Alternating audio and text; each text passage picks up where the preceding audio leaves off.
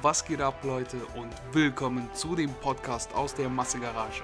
Ob Fitness, Bodybuilding, Powerlifting oder Strongman-Sport, hier findest du die stabilsten Gäste und spannendsten Talks. Viel Spaß bei einer neuen Episode. Was geht ab, Leute, und willkommen zu einer neuen Episode vom Massegarage Podcast. Und heute haben wir einen richtigen Stargast hier bei uns am Start, den Drittplatzierten bei der deutschen Meisterschaft der GNBF, Julian unterstrich Dornbach.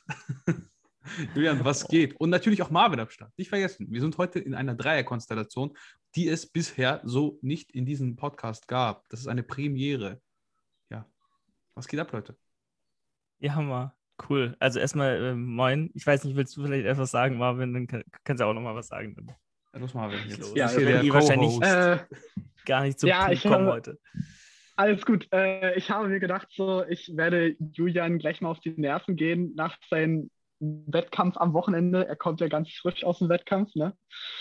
Äh, deswegen dachte ich, nutzen wir gleich die Chance und fragen den Jungen mal aus, weil ich mich schon die ganze Zeit mit ihm auseinandersetzen wollte, schon vor Wochen, aber ich immer irgendwie nicht, ich, weil ich mir schon so dachte, du bist mitten in der Vorbereitung oder so, du brauchst jetzt nicht noch mehr Arbeit, als du ohnehin schon hast, weil du bist ja sowieso ein bisschen ein beschäftigter Mensch, so wie ich das mitbekommen habe. Das hat viel mit der Fitnessanleitung zu tun und äh, generell der Wettkampf war jetzt wahrscheinlich der größte Problem. Also was heißt Problem? Man macht's ja, es ist ja immer so ein zweischneidiges Schwert als Athlet, ne? Deswegen will ich dich gleich mal fragen, wie fühlst du dich denn jetzt nach dem Wettkampf? Also jetzt, nachdem du wieder ein bisschen mehr gegessen hast und wie, wie, wie ist dein Mindset so? Also geht's dir gut, geht's dir nicht so gut? Hast du alles gut überstanden? Wie fühlst Ja. du dich? Also erstmal moin, vielen Dank, dass ich hier dabei sein darf. Also ich hätte auch während der Prep zugestimmt, hundertprozentig, aber ist schon, glaube ich, besser, wenn man auch so ein bisschen Abstand auf die Zeit zurückblickt, nicht so akut in dieser kompletten Fokus-Tunnel-Modus, Wett- Wettkampfvorbereitungsphase ist, äh, weil dann kann man auch manche Dinge nicht ganz so rational und mit Abstand betrachten. Ähm, deswegen wahrscheinlich die bessere Idee, das hier äh, auf nach dem Wettkampf zu verlagern. Und ähm, Nee, also mir geht's super. Ich ähm, bin zwar natürlich äh, mir dessen bewusst, dass ich auch noch brauche, äh, um mich einfach vollständig zu recovern von der ganzen Zeit und ähm, ja, wahrscheinlich es mir auch noch deutlich besser gehen wird in den nächsten Wochen, wenn ich auch psychisch äh, wieder auf einer Höhe bin, auch mich damit abfinde, dass die Form einfach nicht mehr so ist, wie sie ist, dass ich mich auch damit abfinde, dass erstmal so ein großes Ziel fehlt und, und ne, also so die ganzen Dinge, mit denen man sich jetzt auseinandersetzen muss, die, mit denen muss man erstmal klarkommen. Aber ähm, ich habe schon in der Ladephase gemerkt, zum Wettkampf hin, nach den drei Low Days, man, äh, nur mal als Erklärung, man entlädt äh, kurz vorm Wettkampf ähm, die, den ganzen Körper, schmeißt die ganzen äh, Kohlenhydrate raus, entleert die Glykogenspeicher, um dann wieder aufzuladen. Und schon während dieser Ladephase, diesen zwei Tagen, wo ich dann 4.000, 5.000 Kalorien hatte, also ordentlich geladen habe mit Kohlenhydraten und Kalorien, ähm, ja, äh, ging es mir schon deutlich besser, allein schon psychisch, weil ich wusste, jetzt ist so die Arbeit getan, jetzt darf gegessen werden. Und das ist der größte Teil an diesem Wettkampf, diese psychische Anstrengung. Und die ist schon seit ein paar Tagen deutlich gedroppt und deutlich besser als, als noch äh, während der Vorbereitung, während den gesamten sechs Monaten davor. Und äh, ja, jetzt, jetzt beginnt halt die Recovery Phase, so dass man sagt, man muss sich jetzt halt von den Ermüdungserscheinungen, von den psychischen Ermüdungserscheinungen, aber auch körperlichen, hormonellen äh, Problemen, Problemen, die da vielleicht, von denen man vielleicht auch gar nicht so viel mitkriegt, die aber im Körper gerade sich abspielen, ähm, davon muss man sich erholen und das wird jetzt in Angriff genommen die nächsten Tage und Monate. Aber mir geht's gut und äh, ich bin gespannt, wie die nächsten Wochen werden. Das freut mich auf alle Fälle zu hören. Ähm, da kommen wir dann gleich mal zur nächsten Frage. Ähm, bist du denn mit dem Ergebnis zufrieden, was du auf der GmbF erreicht hast? Also, wer es vorhin noch nicht mitbekommen hat, Julian ist dritter Platz geworden. Ich weiß, ich habe mir dein Showvideo gestern noch angeguckt. Du warst ja eigentlich mehr so ein bisschen pessimistischer Natur. Du hast eigentlich nicht mit einem so guten Ergebnis gerechnet. Deswegen frage ich dich so, wie hat es sich angefühlt, doch den dritt, also doch in der Top-Platzierung zu sein und Ja. ja. Äh, Ich weiß nicht, Alex, du kannst ja vielleicht mal was dazu sagen. Wir haben ja schon gestern ein bisschen im Fitnessanleitung-Podcast drüber gequatscht, aber vielleicht so Ja. aus deiner Sicht erstmal und dann, dann sage ich mal was dazu. Wa- Denkst du, es, es ging so klar? Hast es ja so ein bisschen verfolgt. Also ich habe ja, ich habe ja im Vorhinein alle, die ja den Podcast den verfolgen, wissen ja, Julian und ich machen ja den Fitnessanleitung-Podcast auch zusammen, jede Mittwochsepisode. Und ich habe im Vorhinein schon gesagt, das sollte eigentlich ein Top-5-Platz sein. Julian war so, ja, äh, ich weiß nicht. Er ist immer so negativ, ne? Und er traut sich auch immer nicht auszusprechen, dass er eben, ja, das relativ gut kann. Also, dass er sportlich doch ein bisschen was äh, erreichen kann, wenn er jetzt doch weiter Gas gibt. Ja, er könnte zu der Elite Deutschlands gehören. Er könnte den Fake-Netty-Titel bekommen, den er tatsächlich auch schon bekommen hat. Also, im Tief Andro Forum wurde ja auch zwischendurch fleißig spekuliert, ob Julian Dornbach denn natural sei oder nicht. Und genau, ich habe also fünf, äh, die Top 5 vorausgesagt und es ist genau in der Mitte ja, gelandet. Julian ist genau in der Mitte gelandet. Ist demnach würde ich sagen, das war schon, schon relativ gut. Man darf nicht vergessen, ähm, das hat mir ja auch gestern im Fitnessanleitung-Podcast schon gesagt, dass die Beine waren auf jeden Fall im Spitzenfeld, auf jeden Fall. Da vielleicht sogar auch die Möglichkeit auf den Erstplatzierten. Aber Oberkörper fehlt dann noch ein bisschen was und da muss man eben noch ein bisschen Priorität drauflegen insofern das überhaupt möglich sein könnte. Denn man darf nicht vergessen, Julian hat bereits den Oberkörper, ich weiß nicht, das ganze letzte Jahr, Julian? Ja, eigentlich auch schon die letzten ein, ein bis zwei Jahre genau. priorisiert, falls du das meinst. Ja, genau. Drei, drei Trainings die Woche, ne? Also du hast genau, Oberkörper, Unterkörper ja. mit ja. fünf Trainingseinheiten. Dreimal Oberkörper, zweimal ich Beine. Teilweise auch jetzt schon, ähm, da habe ich jetzt auch wieder mein Training hin umgestellt, mal schauen, ob das so umsetzbar ist, ähm, auf äh, quasi Ober-Unterkörper, Push-Pull, mhm. Unterkörper, Oberkörper. Also, also quasi, Mal. ja, also äh, sechs Einheiten die Woche, zwei Oberkörpereinheiten und dann nochmal eine Prio-Einheit Push-Pull. Das ist ja dann tendenziell nochmal ein bisschen mehr Volumen, wenn man so will. So, insofern man nicht das Volumen aus den Oberkörpereinheiten krass runterschraubt im Vergleich zu fünf Trainingseinheiten die Woche, kann man so noch mal ein bisschen mehr Prio setzen. Ähm, und man trainiert halt jede Muskelgruppe im Oberkörper dreimal mit ordentlich Volumen auf jeden Fall. Ja, ja sag, sag ruhig noch, weil äh, genau, ich habe halt den Oberkörper sehr stark priorisiert und das muss jetzt halt auch weitergemacht werden. Ähm, in zwei Jahren kannst du noch nicht das Maximum rausholen, aber es sagt schon viel aus, dass der Oberkörper noch immer so hinterherhinkt. Das ja. ist mir auch bewusst, ne? wenn man zwei Jahre lang Vollgas gibt. Also Deswegen bin ich mir auch dessen bewusst, meine Schwächen bewusst ähm, und weiß, wo die Arbeit noch weiterhin reinfließen muss, wenn ich denn nochmal starten möchte und das Ganze weiterhin auch so äh, kompetitiv angehen will. Ähm, ja, aber es ist schon mal ein guter Anfang, wenn man weiß, wo die Schwächen liegen. Das wissen ja auch viele nicht von sich. Ja, ich, also ich glaube auf jeden Fall, da ist Potenzial, auch wenn es schwer wird. Aber dr den dritten Platz nach, nach insgesamt wie viele Trainingsjahre hast du gesagt? Sieben oder sowas, ne? Hast du gesagt? Es ist immer so ein bisschen schwer zu sagen, weil man natürlich, also wirklich damit mit Fitness und so auseinandergesetzt habe ich mich das erste Mal mit, ich würde sagen 15, das sind jetzt so acht Jahre ungefähr. Da Fitness-YouTube hat da eine Rolle gespielt, auch durch Görke bin ich dazu gekommen, auch mit Sport anzufangen überhaupt.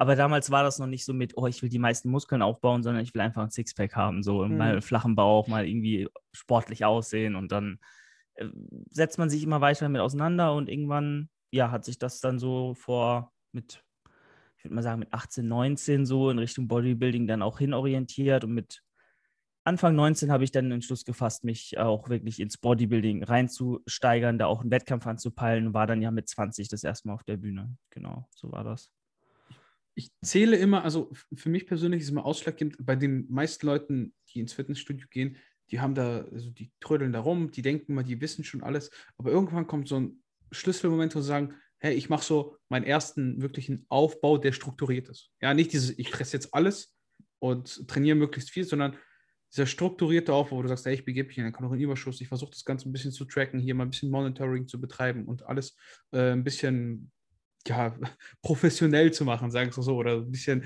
zielstrebiger. Und da beginnt eigentlich, finde ich, immer so die wirkliche Trainingskarriere, nachdem man anfängt, sich bewusst zu sein, dass eben Faktoren wie progressives Training und mhm. äh, ein Kalorienüberschuss in einem bestimmten Maß eben erforderlich sind, um wirklich Progress zu machen. Mit wie viel hat das schon angefangen?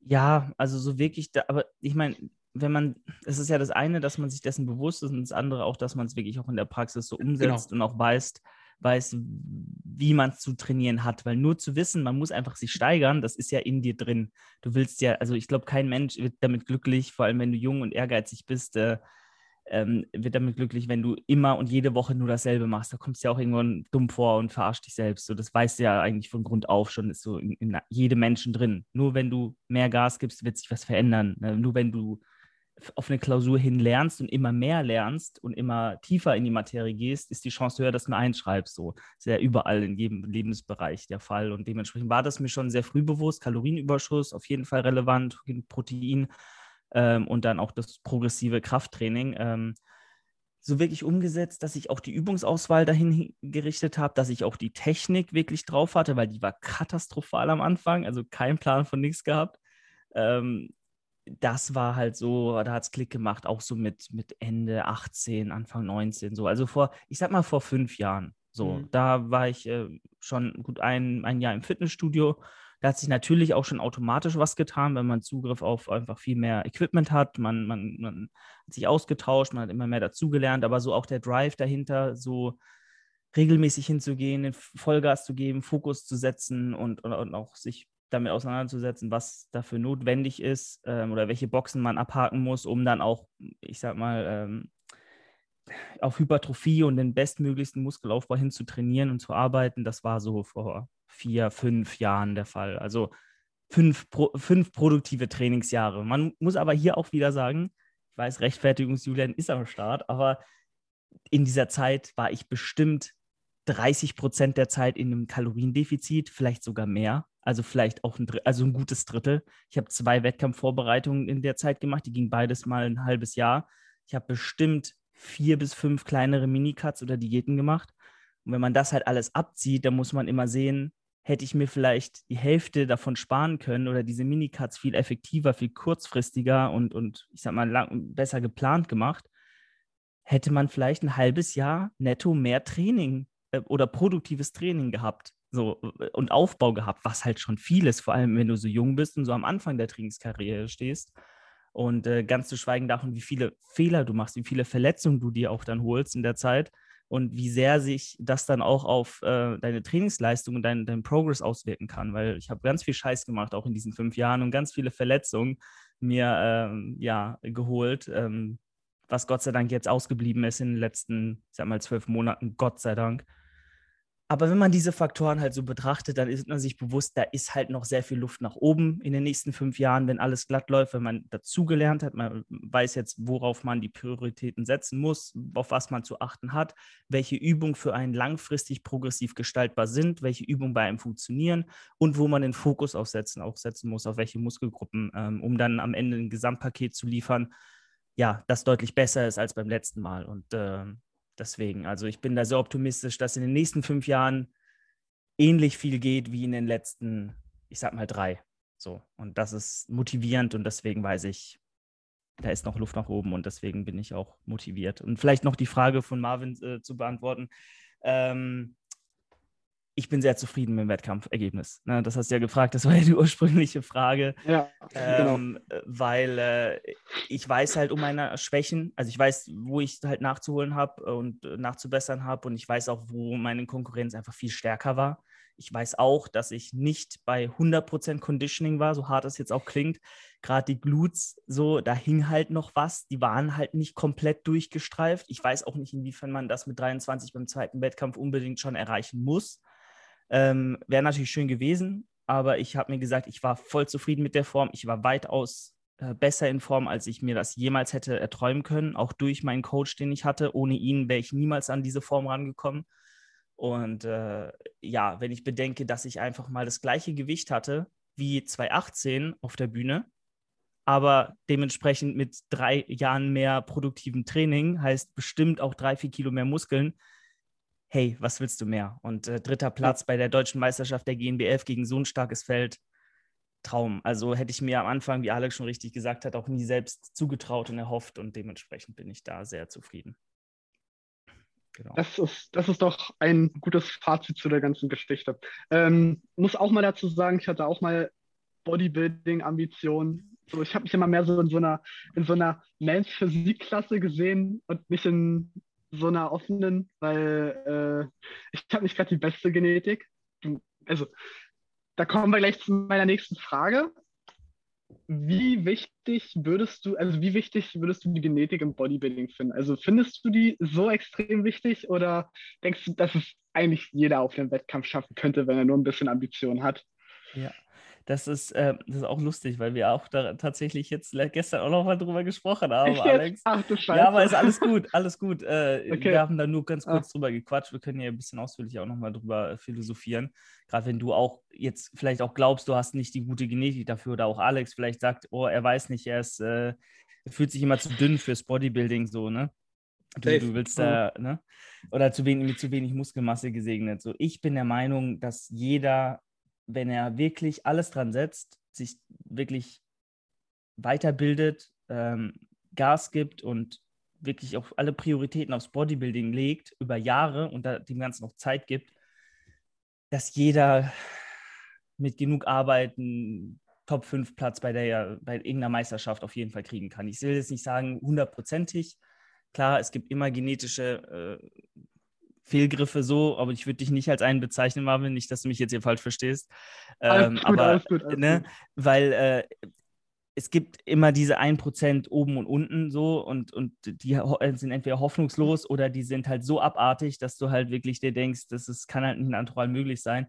Aber alles in between, so zwischen diesen 1, 2% oben und unten, diese Menschen können in der Regel mit einer Form, die gut genug ist, mit einem Körperfettanteil, den man selbst in der Hand hat, weil das ist das Einzige, was du selbst beeinflussen kannst, und genug Muskelmasse, die jeder Mensch bis zu einem gewissen Punkt auch aufbauen kann, ähm, eine gute Platzierung erreichen und eine Platzierung erreichen und eine Form erreichen, mit der er selbst zufrieden ist. Und das ist das, was am Ende bleibt, diese, diese eigene Zufriedenheit mit der Leistung, die man aus seinen Möglichkeiten heraus geschaffen hat. Und dann äh, würde ich auch sagen, ich habe halt eine Average-Genetik. Ich bin Durchschnitt. Ich bin kompletter Durchschnitt, was das angeht, meiner Meinung nach. Klar, ich habe gute Beine. Ich hatte vielleicht auch die Besten auf der Bühne, wenn das sagen mir immer alle. Alex hat es auch gesagt. Das ist wahrscheinlich auch so gewesen. Aber Oberkörper war halt scheiße so im Vergleich zu den ersten zwei und auch zu den hinter mir. Ne? Die waren vielleicht nicht so ganz gut in Form, ähm, aber die hatten auf jeden Fall einen massiveren Oberkörper. Ich war der dünnste obenrum und ähm, wie breit meine Schlüsselbeine sind, wie groß mein Hypertrophiepotenzial in den einzelnen Muskelgruppen in der Schulter ist, in der Brust ist, etc. Das habe ich halt nicht so 100% in der Hand, aber man sieht trotzdem, wenn man hart genug kommt, wenn man sich hart genug in den Arsch tritt, runterdietet bis zu einem wirklich grainy Körperfettanteil, das kann jeder, äh, meiner Meinung nach. Mhm. Und man dem Ganzen einfach oder sich selbst auch die Zeit gibt, zumindest ein gewisses gesundes Maß an Muskulatur aufzubauen, kann jeder eine gute Platzierung erreichen. Und natürlich sind dann diese Gesamtsieger, wie jetzt dieser Christian, der da gewonnen hat, gegen den ich auch verloren habe in meiner Klasse. Ja. Und auch der vielleicht vor mir und auch die Klassensieger der anderen Klassen. Das sind halt dann diese genetischen Freaks, genetischen Freaks, an die man wahrscheinlich in keiner Welt herankommt, wenn die genauso hart arbeiten wie du und auch äh, Ja. genauso hart kommen an dem Tag, genauso definiert kommen und genauso viel daran setzen, die Bestform ihres Lebens zu bringen, wie du es getan hast. Dann wirst du wahrscheinlich niemals gegen die gewinnen, weil dann ist halt Genetik der ausschlaggebende Faktor. Aber du kannst viele outperformen mit einem mit einer harten Prep, mit einer langen Prep, mit einer effizienten Prep und einem produktiven, langen Aufbau, einer guten Planung ähm, ist da viel möglich. Und äh, vielleicht nicht der Gesamtsieg, aber in der Klasse äh, auf jeden Fall eine Top 5, Top 3 Platzierung. Würde ich jedem zutrauen und auch jeden ermutigen, ähm, wenn ihr Bock drauf habt, wenn ihr sagt, ihr äh, lebt das und ihr ja, werdet unglücklich, wenn ihr nicht ins Training geht, ihr feiert das, Bodybuilding ist euer Leben, ihr ne, steckt da so viel Energie rein, dann macht es, probiert es und tut es. Und wenn es nicht klappt, dann ist doch auch nicht schlimm, dann brecht ihr die Diät ab und äh, dann ist auch gut. So, weil was habt ihr zu verlieren? Klar, wenn man es bis ans Ende treibt und zwei Tage vor dem Wettkampf sagt, ich höre auf und mach's doch nicht, das wäre ein bisschen unklug, weil dann habt ihr euren Hormonaushalt wahrscheinlich komplett umsonst zerschossen und euch komplett essgestört gemacht. Das sind auch Dinge, mit denen man sich immer äh, abfinden muss dann. Das wird wahrscheinlich bei vielen der Fall sein, dass man dann halt sich erstmal erholen muss nach so einer Diät und da Begleiterscheinungen einfach auch eintreffen oder eintreten. Aber ich kann trotzdem jedem empfehlen, das mal zu probieren, der diesen Sport lebt und sich nicht Gedanken darüber zu machen, bin ich gut genug, ist meine Genetik gut genug, habe ich überhaupt eine Chance. Ihr werdet euch das euer Leben lang fragen, wenn ihr es nicht getan habt und nicht probiert habt. Und deswegen, wenn ihr Bodybuilding lebt mit jeder Faser, dann macht's. Punkt. Ja. Das ist äh, auf alle Fälle ein sehr guter Punkt. Auch für euch da Leute da, da draußen, die jetzt schon mal mit dem Gedanken gespielt haben, mache ich einen Wettkampf oder mache ich nicht. Und wenn, macht es doch einfach bloß für die Erfahrung. Weil die Erfahrung an sich ist schon, glaube ich, einzigartig. Also ich, wenn, selbst, sagen wir es mal so, wenn ich jetzt komplett Scheißgenetik hätte, eigentlich für den Sport überhaupt nicht gemacht, gemacht bin, würde ich es trotzdem einfach probieren. Allein nur, um mal zu gucken, wie ist es denn so komplett, äh, also mit anderen Leuten auf der Bühne zu stehen und gegen die selber anzutreten. Also ich hatte jetzt immer mehr so Ambitionen in Richtung Powerlifting. Also das war eigentlich so mein Steppenpferd dieses Jahr, aber ging ja alles leider so ein bisschen flöten durch Corona. Und mhm. man muss halt auch immer gucken, wie man das selber an seinen eigenen Lifestyle reinbekommt. Das, da kommen wir gleich nochmal dazu. Ähm, dadurch, dass ich ja Schichtarbeiter bin, habe ich nicht so viel Zeit für den ganzen Fitness-Lifestyle. Äh, kann man jetzt auch wieder auslegen, wie viel Zeit man selber da rein investiert. Aber also Alex kann für mich reden, wenn ich sage, dass ich wirklich sehr viel arbeite und aktuell auch ziemlich viel zu tun habe. Ja. Da bleibt das Training halt irgendwann, da muss man dann ja irgendwann mal Prioritäten setzen und gucken, was ist einem wichtiger. Deswegen komme ich gleich mal zu der Frage so, findest du, dass du deinen ganzen Lebensstil gut in den Alltag integrieren kannst? Oder findest du oder denkst du, es wäre manchmal besser, äh, mal einfach mal einen Tag Ruhe zu machen? Also, oder siehst du den ganzen Lifestyle mehr als eine Last aktuell an, als alles andere? Also, wenn du meine Frage verstehst jetzt. Ja, noch. ja, klar. Nee, absolut. Mhm. Ähm, es ist so, dass man halt einfach die Phasen von so einer, von so einem Lifestyle einfach auch nochmal separat betrachten muss, wenn man die Frage wirklich konsequent beantworten will.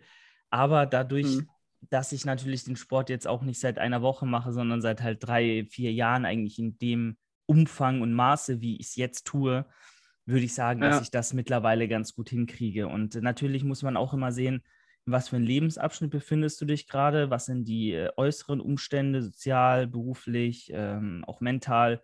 Ähm, und wenn das alles so routiniert abläuft, dass du, ähm, ja, wie, soll ich das sagen? Also, äh, wenn da die Umstände stimmen, dann ist es easy möglich. Und bei mir hat es halt immer irgendwo gepasst, sei es jetzt in der Schule, ja. im Studium, auch mit ähm, Übergangsphasen von, von den einzelnen Abschnitten ähm, und jetzt auch mit der Selbstständigkeit und jetzt dann auch in Zukunft mit der Festanstellung bei Christoph in der Fitnessanleitung.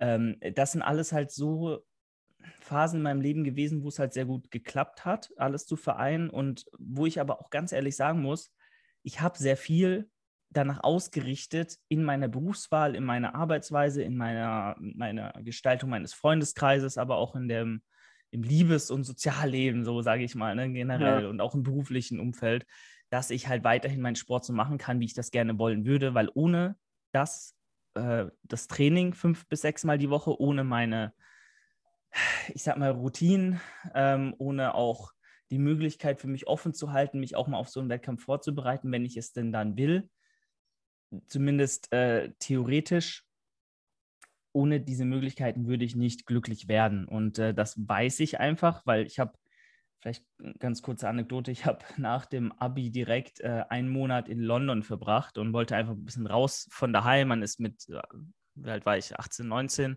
nach dem ABI einfach mal so drauf getrimmt, ich will jetzt mal gucken, wie es ist, alleine klar, klar zu kommen. Ne? Ich war Einzelkind, immer Eltern alles für einen gemacht und so und ich wollte einfach mal out of my comfort zone, so ein bisschen anderes Land, andere Sprache, natürlich Englisch gut kann man, aber ist man auch nicht so safe, dass man das im Alltag immer anwendet. Und dann war ich einen Monat in England im Hostel und hatte einfach von jetzt auf gleich alle Routinen, die ich damals schon hatte, in diesem Maße, auch im Training, Ernährung etc., von jetzt auf gleich nicht mehr. So, ich musste klarkommen dort, alleine im Hostel mit anderen Menschen. Ich hatte keinen Kühlschrank mehr, der mir gehört. Ich hatte keine ähm, Mutter mehr, die für mich gekocht hat. Ich hatte kein festes Fitnessstudio mehr. Und dann denkt sich jeder normale Mensch, ja, fuck it, dann genieß doch diesen Monat in diesem anderen Land, fahr durch die Stadt, fahr durch England, mach einen Roadtrip, guck dir alles an. Es war, ne, es, du hast die Chance hm. vielleicht nicht nochmal. Aber ich bin darauf nicht klargekommen. Jetzt kann man sagen, natürlich, das ist krankhaft, aber ich konnte mich nicht fallen lassen. Ich konnte das nicht auf mich zukommen lassen und das genießen, wie es halt vielleicht der normale Mensch getan hätte, weil mir dieser Sport, diese Routinen, dieses alles drum und dran so wichtig ist. Und das habe ich dann so gelöst, dass ich mir dort eine Monatsmitgliedschaft für über 100 Euro gemacht habe, mich eigentlich nicht weg von meinem Hostel bewegt habe und äh, dort jeden Tag ins Gym gegangen bin, weil ich nicht ohne das leben konnte. Jetzt werden viele hier sagen, die das hören, Junge, du bist geistesgestört und krank. Aber man muss halt einfach sehen, jeder Mensch ist mit anderen, mit einem anderen Leben glücklich, das er lebt. Und das war halt ohne Kompromiss, ohne Wenn und Aber, das, was mir sofort gefehlt hat, als ich dort ankam. Und sofort, wo ich nur noch dran denken konnte, dass das eigentlich lieber das Leben ist, was ich leben will und ich hier eigentlich nichts verloren habe und nicht einer dieser Menschen bin, die ein halbes Jahr Work and Travel durch, äh, durch Australien machen ja. ähm, und da irgendwie Bock drauf haben, sondern nein, ich will an meinen Zielen arbeiten, ich will mein Training genießen, ich will glücklich sein und das ist das, was mich glücklich macht. Und wenn du das genau für dich weißt und definieren kannst und einfach sagst, das ist das Leben, was ich leben möchte und äh, nichts anderes, dann wirst du dein gesamtes Leben auch in der Wahl des, äh, deiner Freundin vielleicht, wenn du Dates hast oder so, checkst du ja auch schon ein bisschen ab, in welche Richtung geht das, kann die Verständnis dafür aufbringen, dass ich so oft Training, ins Training gehe, dass ich irgendwie äh, ja, da sehr viel Wert drauf lege auf gesunde Ernährung, dass ich nicht trinke, dass ich nicht rauche, dass ich nicht feiern gehe und so Geschichten. Liegt, akzeptiert ihr das oder nicht? Ähm, ist mein Beruf damit vereinbar? Habe ich flexible Arbeitszeiten vielleicht? Ähm, bin ich da eingespannt? Hat mein Arbeitgeber auch Verständnis dafür, dass ich das so lebe? Ähm, und alles, was damit halt einhergeht. Und äh, dahingehend habe ich halt alle Entscheidungen so getroffen, soweit möglich, dass ich diesen Lebensstil oder dass ich mein Leben um das Training und um meinen Sport hinbauen kann, soweit es geht. Und das habe ich bis jetzt immer so geschafft, dass es eigentlich sehr gut miteinander vereinbar war. Und äh, ja, das ist ein Prozess. Man muss es einfach für sich dann wissen, was man will und was man nicht will. Und dann, denke ich, geht alles. Ja. Auf der anderen Seite kann man sich halt auch nicht immer so aussuchen und manchmal hat man eben neben dem Sport auch noch einen beruflichen Wunsch, der immens groß ist und der halt einfach konträr gegenüber diesem Fitness-Lifestyle geht oder sich so ein bisschen beißt. Und dann muss man natürlich immer gucken, wie vereinbart man beide Seiten miteinander und ähm, ist es dann trotzdem möglich, in beiden Bereichen 100% zu geben oder muss man vielleicht auch sagen, man macht irgendwo Abstriche? Ähm, ja, das ist so der Punkt. Aber bis jetzt hat es ganz gut Absolut. geklappt absolut wahre Worte. Also kann ich auch nur so unterstreichen, wie Julian es gerade gesagt hat. Ich würde meinen Lebens, also ich würde meinen ganzen Alltag eigentlich auch lieber um den Sport rumkrempeln, aber so wie so wie jeder Fitnessverrückte da draußen eigentlich das so gerne machen würde, aber manchmal muss man auch in den sauren Apfel ja. beißen und ich glaube, Alex kann davon sehr viel reden ich kann es, du kannst es bestimmt auch, Julian, du musst es bestimmt auch irgendwo irgendwann mal Abstriche machen. Absolut, ja. Ich mache nie Abstriche. Ja. Es geht hier rein immer um die Masse. Ja, jeder um mich herum muss reinpassen. Anders geht das nicht. Aber Julian, direkt eine Frage, so weil du es gerade gesagt hast. Ne? Das hast du mir ja auch noch nie so erzählt. Was, war denn, was wäre denn dein Traumjob, für den du alles hinschmeißen würdest? Weil du es gerade so gesagt hast, so, ja, ein, ein berufliches Ziel. Wofür würdest du sagen, boah, wenn ich das machen könnte, dann würde ich vielleicht irgendwie so ein bisschen Fitness machen, weißt du, so, also nicht mehr dieses Extrem, du würdest vielleicht noch ein bisschen ins Fitnessstudio gehen, so am Wochenende mal und dann irgendwie einen Tag in der Woche, weißt du, dieses typische, ja. was halt normale Leute halt machen irgendwie. Ich glaube tatsächlich für, für fast keinen Job der Welt, so, außer ich bin Leistungssportler in einem anderen Bereich. Weil Sport an sich ist einfach was, was ich niemals in meinem Leben hinten anstellen möchte, wenn es nicht unbedingt sein muss. Ich denke mal, wenn man Kinder hat, vielleicht wird sich das nochmal ändern. Das ist so der einzige Punkt. Ähm, aber ja, äh, ich kann mir keinen Beruf vorstellen, der mich in dem Maße glücklich machen würde, wie mein Sport das jetzt tut. Ähm, und ich wüsste auch kein Szenario, in welchem ich in Beruf gehen sollte, wo ich dann nicht trotzdem den Sport so irgendwie versuche, noch irgendwie reinzukriegen. Ich kann mich daran erinnern, ich habe mal ein Praktikum bei Rocker Nutrition gemacht. Ich weiß, ich erzähle die Anekdote immer wieder in dem Podcast, aber oh. ich dachte, ich hau das hier auch mal jetzt raus ein halbes Jahr war ich bei Rocker ähm, in Berlin und ähm, die Sache ist, wer Berliner Fitnessstudios kennt, vor allem zentral gelegen in Checkpoint Charlie, Brandenburger Torrichtung, ne, da ist halt High Life, da, also abartig. Da willst du nicht unter der Woche abends um 6 Uhr nach Feierabend ins Gym gehen. Das willst du nicht machen. Äh, da wirst du unglücklich. So. Und deswegen bin ich jeden Morgen ähm, tatsächlich um 4 Uhr aufgestanden, nur um vor der Arbeit noch ins Gym zu gehen um dann um sieben oder halb sieben bei mir daheim zu sein und um Punkt acht in der Arbeit äh, zu sein, so im Büro zu sein. Und äh, das war so mitunter der Punkt, wo ich wirklich, wo mir klar wurde, Junge, das wird ganz lange dich noch begleiten und ganz lange dir noch ganz arg wichtig sein, dass du dein, dein Training hier machst und du wirst ganz viel dafür opfern in deinem zukünftigen Leben und auch so ein bisschen, dafür teufel ich auch das so ein bisschen, weil du einfach viele Dinge bewusst natürlich und auch mit Überzeugung hinten anstellst, aber du stellst sie hinten an und das ist halt auch ab und zu mal in sauren Apfel beißen und ein bisschen, ja, auch mit einem weinenden Auge das tun, weil andere Dinge natürlich auch eine Relevanz haben für dich. So äh, allein wenn du sagst, nee, sorry, ich kann heute Abend nicht mit dir essen gehen, weil ich noch mein Beintraining machen muss und es nicht vorher geschafft habe. So, aber dann wird das Beintraining halt durchgezogen. Wir finden einen Alternativtermin, ist gar kein Problem. Aber dann brauche ich halt auch das Verständnis von meinem Gegenüber so ähm, oder von meinem, von, von meinem Freundeskreis, wie auch immer, ähm, weil sonst läuft das halt nicht. Und da musst du halt auch so hart sein. Ich denke mal, hier ist auch so der Punkt, wo sich halt auch die Spreu vom Weizen so ein bisschen trennt, ob du auch für diesen Wettkampfsport geeignet bist oder halt nicht. Weil wenn du dir ständig Ausreden suchst und ständig andere Dinge vor dein Training stellst, vor diese Routinen stellst, die du etablieren musst, um auf diesem Level zu performen und dann auch dieses, diesen Wettkampf komplett 100 Prozent äh, durchzuziehen ähm, und dann auch dein bestes Paket am Ende hinzustellen, wenn du das ja, wenn du die, diese ganzen Routinen hinten anstellst, immer und immer wieder und dann eben deine Trainingseinheiten nicht hittest, deine Mahlzeiten nicht hittest, deine Proteine, dein Schlaf, alles Mögliche ständig und ständig nicht hittest, dann ist das auch nicht das Richtige für dich. Und dann ist es wahrscheinlich gesünder für dich auch, ähm, einfach, wie du sagst, zu sagen, hey, ich gebe einfach anderen Dingen mehr Aufmerksamkeit, Job, Familie, Freundin, ne, wie auch immer, und, und mach halt das Fitness nebenher oder auf einem sehr guten Niveau, aber nicht auf so einem Extremniveau, wo alles andere halt im Hintergrund dann steht, äh, weil du eben dieses Ziel vor Augen hast.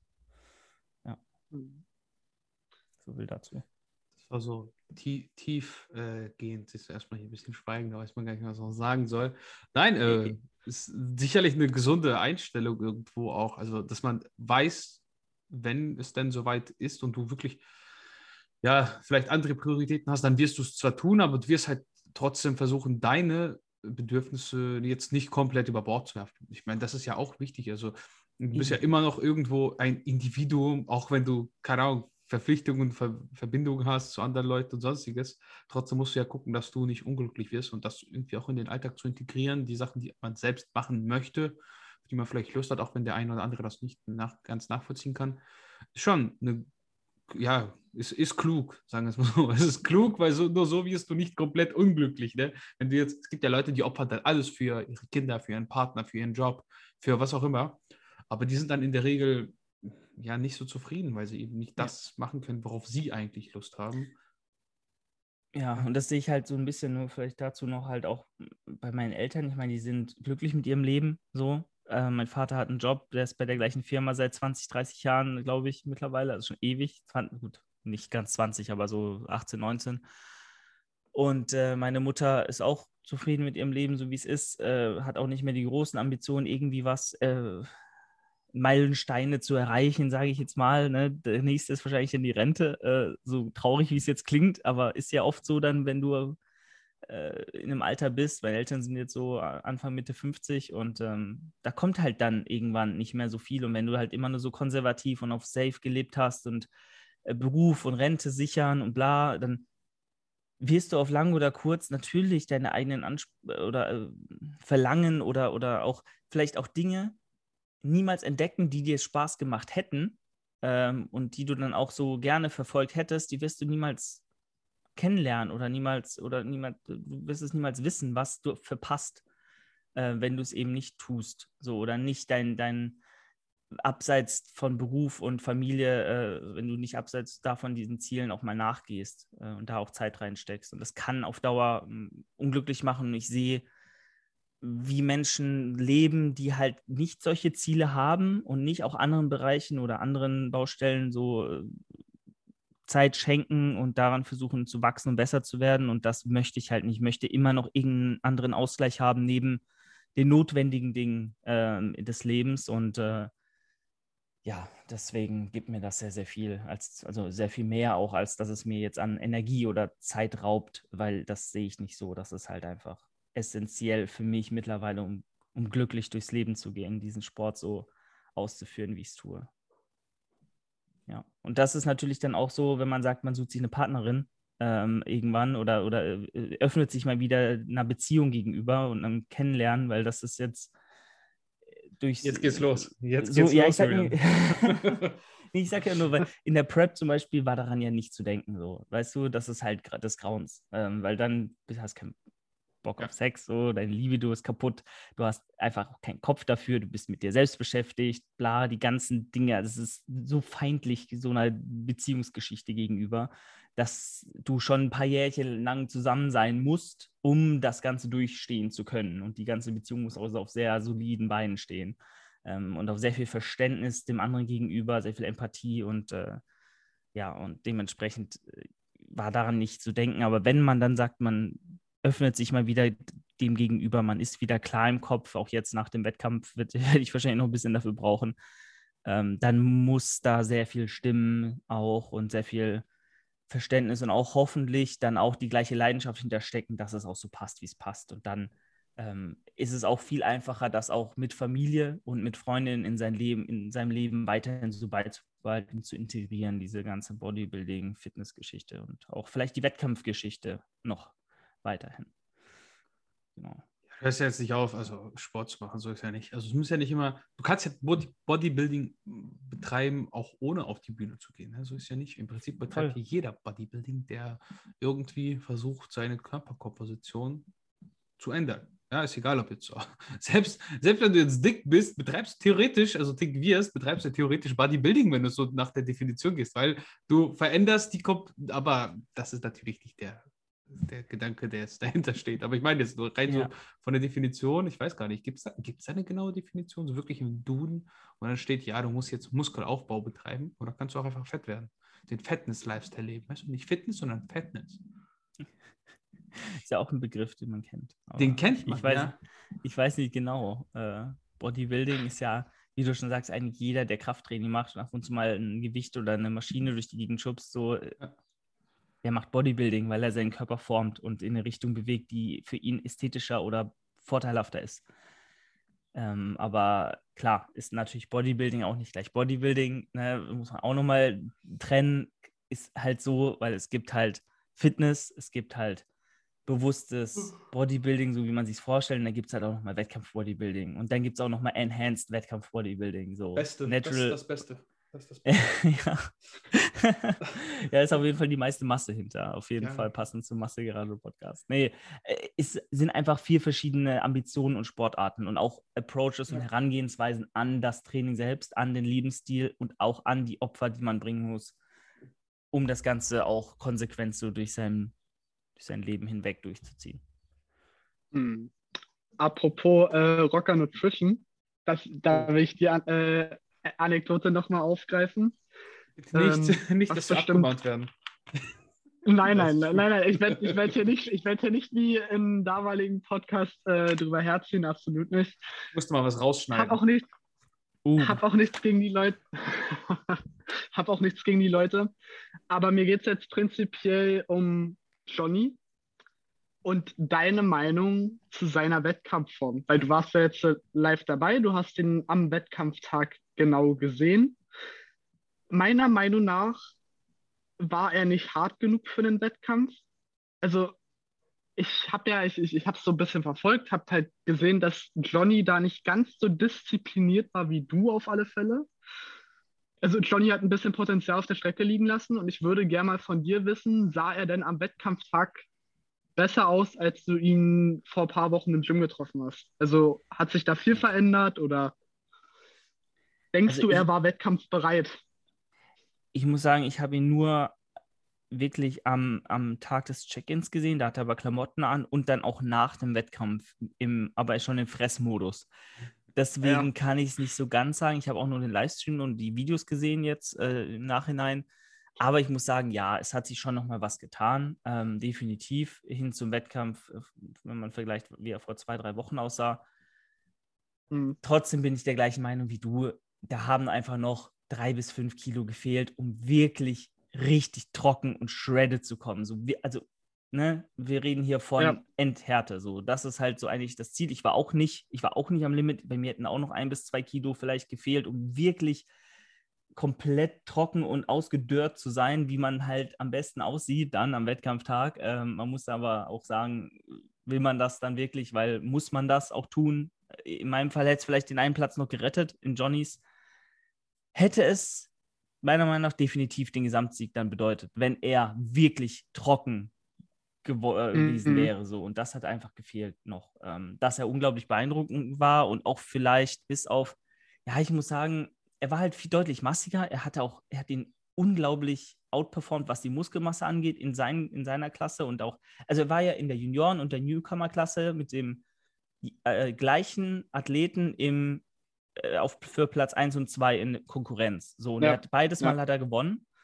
Und ich bin der Meinung, der andere war halt härter, ganz klar. So, der andere äh, war deutlich, also besser in Form, aber er war halt wirklich schmal dagegen so. Ne? Wenn du den Oberkörper natürlich. anguckst und die Beine natürlich, da war halt, waren halt fünf Kilo mehr Muskeln drauf. Und dann gibt es halt auch noch andere Kriterien als die Härte, die dann eben über Platz 1 und 2 entscheiden. Und ähm, wäre der äh, im Gesamtsiegerstechen, der Dude, äh, gegen den er dann verloren hat, nicht so äh, hart gekommen, äh, oder ja, wäre nicht so hart gekommen, dann ähm, wäre da vielleicht nochmal was anderes äh, bei rumgekommen. Aber der war halt dann mit Johnny, was die Muskelmasse angeht, auf einem Niveau. Und äh, dann gewinnt halt der härtere oder auch vielleicht nochmal der mit dem besseren Gesamtpaket. Weil, ja, keine Ahnung, ob Johnny jetzt der ausgeglichenste Athlet ist. Er hat halt diesen ultramassiven Oberkörper und halt so ein bisschen mehr diesen Classic-Look. Der andere ist halt wirklich Bodybuilding gewesen, so meiner Meinung nach, wie man sich so auch so ein ja. Aushängeschild-Athlet ausmalt.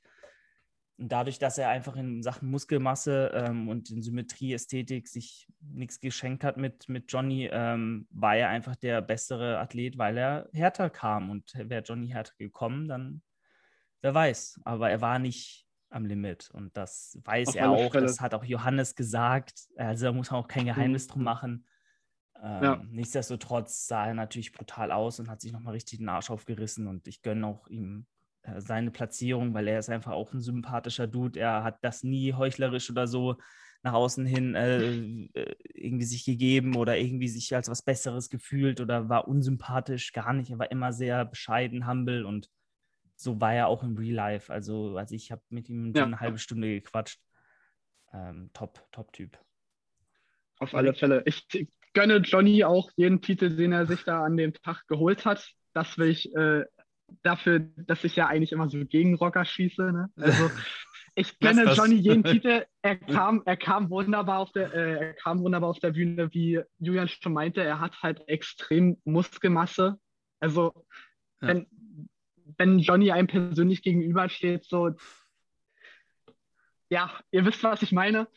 Ja. Ist halt nochmal ein anderes Level und Johannes Lukas hat ja so ein kleines Händchen dafür, solche genetischen Monster ranzuzüchten, wenn ich das mal so sagen darf. Paul Unterleitner ist ja jetzt, jetzt auch kein, äh, kein Underdog mehr. Der hat auch eine kranke Genetik, genauso wie Johnny. Ja. Genauso wie jeder, der jetzt noch gerade bei Rocker kommt. Also es sind ja alles ein paar Ausnahmen, wenn ich das sagen darf. Kai Gedan oder so, das war ja lustig, ne? Genau. Kai, der war mit mir 2018 ja. schon auf der Bühne. Ich stand neben ihm. Ja. Er hat einfach mal den zweiten gemacht. Ich habe den elften von, von 14 oder 15 gemacht. Also da weißt du schon Bescheid, ne? Aber ja. Okay. Und er ist, er ist glaube ich, das sind schon, Das sind schon geisteskranke Leute auf alle Fälle. Ähm, ja, was würdest aber, du jetzt nochmal sagen, Alex? Ich wollte nur sagen, dass, dass die, dass die okay. Sache, das sind halt dann diese 1, 2 Prozent, ne? Das ist halt dann ja, genau, genau, das, wovon ich spreche. Die holen, das sind dann halt potenzielle Gesamtsieger von so einem Wettkampf. Ja. Weißt du, so ein Kai, so ein Paul Unterleitner, so ein Johnny. Die ja. sind auch nicht ohne Grund so bekannt, weil sie, ne, also wer, würden die aussehen wie ich, dann würden die niemals so durch die Decke gehen. Ich meine, klar, ähm, so ein Marc, äh, wie heißt er jetzt? Ähm, Lange. Marc Lange, ne? Der ist auch bekannt, aber über den reden nicht so viele Leute wie über einen Johnny oder einen Paul. Warum? Äh, ja. Weil er aussieht wie ein normaler, normaler äh, 19-Jähriger, ja. ne? Ja. So what? Also ist ja logisch, so, dass die so gehypt sind und so bekannt sind, ne? Weil als normaler ja. Athlet, der aussieht wie, wie ich, sieht ja aus wie 30, bin aber 23 und bin jetzt keine Erscheinung in der Offseason. Weißt du, der ist halt ja. immer am unteren Ende der Nahrungskette und wird niemals so krass durch die Decke gehen, auf Social Media auch und auch dann natürlich im Wettkampf selbst, wie halt die äh, anderen. Ne? Das ist halt dann genetisch einfach ja. Pech. So ist es. Weil die trainieren auch nicht härter als ich. Also ich bin der Meinung, dadurch, dass halt die noch mehr in der Öffentlichkeit stehen, noch mehr Social Media machen und noch mehr hier auch vor der Kamera rum, rumhampeln müssen, da leidet auch ein bisschen diese Ernsthaftigkeit für das Bodybuilding äh, drunter. Ähm, und deswegen würde ich sogar so weit gehen und, und sagen, ein Johnny, äh, gut, ein Paul vielleicht weniger, aber ein Johnny oder auch so ein, Marc oder wer auch immer, die, die sind einfach nicht so 100.000 Prozent dabei, wenn es um so eine Wettkampfvorbereitung geht, wie, wie ich es jetzt in dem Fall in den letzten sechs Monaten war, weil ich hatte keine Ablenkung. Ich hatte nicht Dinge, die ich, ja. denen ich noch großartig, ähm, wo ich mein Training hätte unterordnen müssen oder irgendwie nochmal Videos abdrehen müssen oder irgendwas machen müssen, nur um das zu dokumentieren oder nur um irgendwie nochmal mehr in der Öffentlichkeit das Ganze zu präsentieren, nochmal mehr vor der Kamera rumzuhampeln, nochmal mehr eine Show auch draus zu machen, als das Ganze wirklich 100% durchzuziehen und durchzuleben, so mit jeder Pore. Und weißt du, ich gebe 100%, bin halt genetisch Mittelmaß, die geben 90%, sind halt genetische Ultra-Freaks und stecken mich mit links in die Tasche so. Da siehst du halt, was auch Genetik zum Thema vorher ja. in diesen Bereichen einfach bedeutet. Absolut. Wisst ihr, was wirklich spannend ist bezüglich Johnny? Also, dass er also jetzt gar nicht auf ihn persönlich bezogen, aber generell hat er es einfach gemacht. Äh, bei Rockers, die alle irgendwie vegan und Wettkampfvorbereitung ist vegan drin und äh, wir feiern alle diesen veganen Lifestyle, aber warum isst man dann die Woche vorher ähm, Fleisch? Also, ja, das, das, das ist so äh, die Frage, die ich mir stelle, äh, abseits des ganzen natürlich hat er eine brutale Form. Der Typ hat, weiß schon, was er tut. Da, da, brauchen wir gar nicht drüber diskutieren. Das ist die Frage, die ich mir gestellt habe, nachdem ich das mit, so mitbekommen habe. Wenn du doch vegan bist, ja, also ich, ich meine, das ist ja irgendwo auch ein Lebensstil, der sehr prägend ist. Also das machst du eigentlich nicht einfach so. Ja, das ist, das, das ist eine Entscheidung, die im Normalfall ja eher moralischer Natur ist und nicht, weil sie dir, weiß ich nicht, die übelsten Vorteile bezüglich irgendwas gibt. Eigentlich sogar mehr Nachteile, weil du sehr beschränkt bist. Da frage ich mich halt, wie viel steckt da ehrliche Motivation hinter vegan zu sein, weil man eben vielleicht etwas bewirken möchte, bei einer Bewegung dabei sein möchte, weil es ist ja irgendwo auch eine Bewegung, ja, die so weltweit stattfindet inwiefern bist du da wirklich moralisch von überzeugt, dass du sowas machst und machst es nicht nur, weil dein Sponsor sagt, wir werden jetzt alle vegan, weil das ja die neue beste Marketing-Schiene ist, die wir fahren können, weil wir heben uns dadurch ja vollkommen von den anderen ab. Wobei es gab vorher auch Supplement-Marken, die vegan sein wollten. ProFuel ist, glaube ich, eine davon gewesen. Ich glaube sogar mit die erste also zumindest im deutschsprachigen Bereich. Ähm, das hat mich sehr, sehr verwundert und spricht, finde ich, nicht für eine Person, die ehrlich dahinter steht, was sie sagt, hinter ihren Aussagen. Weil wenn ich sage, ich bin vegan, auch wenn ich dann sage, ja, ich mache das jetzt und ich sage, mache das in der Öffentlichkeit, ist es für mich so ein bisschen, ja, ich äh, tue jetzt so, als wäre ich der ehrlichste mit, weißt du, der ehrlichste Typ so. Ich äh, öffne mich euch und sage euch, ja, ich mache das jetzt. Die Frage ist, warum? Warum tust du das? Warum? Ne? Ist klar, dass er das damit nur retten möchte und dann nicht am Ende, wenn einer dann sagt, ja, aber ich habe gesehen, wie der Fleisch gefuttert hat, dass er sich dann rechtfertigen muss. Weil so hast du ja vorab schon gesagt, dass du das aus irgendwelchen Gründen noch nicht kannst. Das verstehe ich einfach nicht. Es geht für mich nicht mit einer, also mit einer Person, die ehrlich ist, einher. Ja, ich glaube, äh, in dem Fall war auch Johannes Lukas so ein bisschen der treibende Faktor, der ihm dann nochmal Fleisch vorgesetzt hat. Ähm, aber klar, es ist nicht 100% dann aus Überzeugung aus, aus, nicht, auch nicht 100% authentisch, wenn jemand dann sowas tut, ähm, aber vorher kommuniziert, dass er 100% vegan leben will, pflanzlich sich ernähren will und das aus Überzeugung macht, weil XY. Ja. Genau. Also, warum? Ihr könnt euch alle sicher sein, selbst ein Paul Unterleitner, selbst irgendwie, also nochmal, ich will hier niemandem 100% was unterstellen, das ist jetzt meine Vermutung, so, ich kann das nicht beweisen, ich kann das nicht irgendwie 100% jetzt darlegen, aber ich bin, ich bin der Meinung, 90 Prozent von diesen veganen Athleten, die jetzt auf einmal vegan werden, nur weil Rocker jetzt vegan wird, äh, sind in der Regel nicht felsenfest aus tiefstem Inneren davon überzeugt, dass vegan die Ernährungsform ist, die sie äh, leben wollen. Und die hätten das niemals getan, niemals, wenn Rocker nicht vegan geworden wäre oder diesen Schritt gemacht hätte. Mhm. Niemals hätten diese Athleten, die jetzt auf einmal vegan sind, sich dazu entschlossen, aus heiterem Himmel ohne Input von außen, ohne Druck, ohne einen Sponsor, der jetzt vegan ist, auch vegan zu werden. Niemals. Nie. nie. So, das mhm. hätten die nicht gemacht, einfach aus dem Grund, weil es viel mehr Arbeit ist, sich äh, allein schon diesen Step zu gehen und sein Leben um 180 Grad zu drehen. So, weil das ist einfach so viel Aufwand, der dahinter steckt, auf einmal sich allen tierischen Produkten abzuschotten gegenüber und einfach nur noch pflanzliche Lebensmittel zu essen, da, da musst, musst du dich ja komplett erstmal reinfinden. Du musst ja gucken, was kannst du wie substituieren, wo brauchst du vielleicht Nahrungsergänzungsmittel. Gut, da ist Rocker sehr gut aufgestellt dann natürlich, aber trotzdem, es ist einfach ein ganz anderer Lebensstil, auch sozial gesehen. Es ist super schwierig, das, das umzusetzen. So, das ist es doch niemals wert, wenn du davon nicht über 100% felsenfest, intrinsisch, intrinsisch motiviert überzeugt bist. Und das war keiner von denen, bevor Rocker gesagt hat, wir werden vegan. So, das ist halt Fakt. Und dass er, mhm. dass Johnny Fleisch ist das beste Beispiel dafür, dass halt der, der treibende Faktor der Rocker ist und nicht er und nicht sein, sein schlechtes Gewissen der Tierwelt und der Umwelt gegenüber, äh, sondern in dem Fall hat halt allein ein Satz von Johannes gereicht oder auch vielleicht auch von ihm selbst, hey, mit Fleisch wäre es einfacher, mach mal Fleisch, mach mal Chicken, iss mal Fleisch, so und let's go. Aber ist ja auch so. Wochen. Ist, ist ja auch leichter.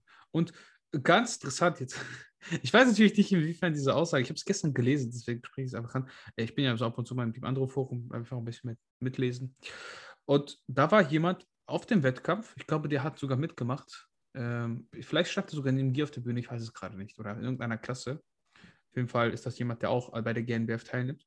Und dass er ein Gespräch zwischen Johnny und Paul mitbekommen hat, wo die eben ja, sich gefragt haben, wo sie hingehen sollen. Und dann äh, standen zur Auswahl Cheesy Burger oder lieber eine Pizza. Und dann ist halt die Frage so, ja, ob das dann überall so, ob die Leute alle wirklich vegan sind. Ich meine, ich, mir ja. kann es egal sein. Aber guck mal, was ich hier gerade sehe. Ich habe nicht gehört, was er sagt, aber gerade in Johnny Story. Schnitzeltime. What ja. the fuck? Ich weiß nicht, was das für ein Brot ist. Ob das, ich ich habe nicht gehört, was er in der Story sagt. Das muss ich mal anhören. Ja. Vielleicht ist es auch für seine Freundin oder so. Ach know. Quatsch, einfach rein damit. ah, nee. Oh. Ach, ach, er ist. Ja, ist ja auch geil. Scheiße. Also, soll, ich meine, finde ich auch nicht schlecht. Ich finde es einfach nur. Äh, es ist mir egal, ob jemand Fleisch isst oder vegan ist. Ja, aber es geht ja ums Prinzip. Ums Prinzip, so, genau du? so. Warum sagst du das? Hör auf ja, zu lügen, so. Hör auf eine. Das ist, das ist heuchlerisch. Es ist heuchlerisch, egal, jetzt nicht auf Johnny an sich bezogen, sondern auf alle Leute, die sowas machen. Alle, die irgendwie sagen, ich mache dies und das und das und im Hintergrund tun sie ihm das Gegenteil, halt heuchlerisch. Lasst das. Leute, seid keine asozialen Menschen.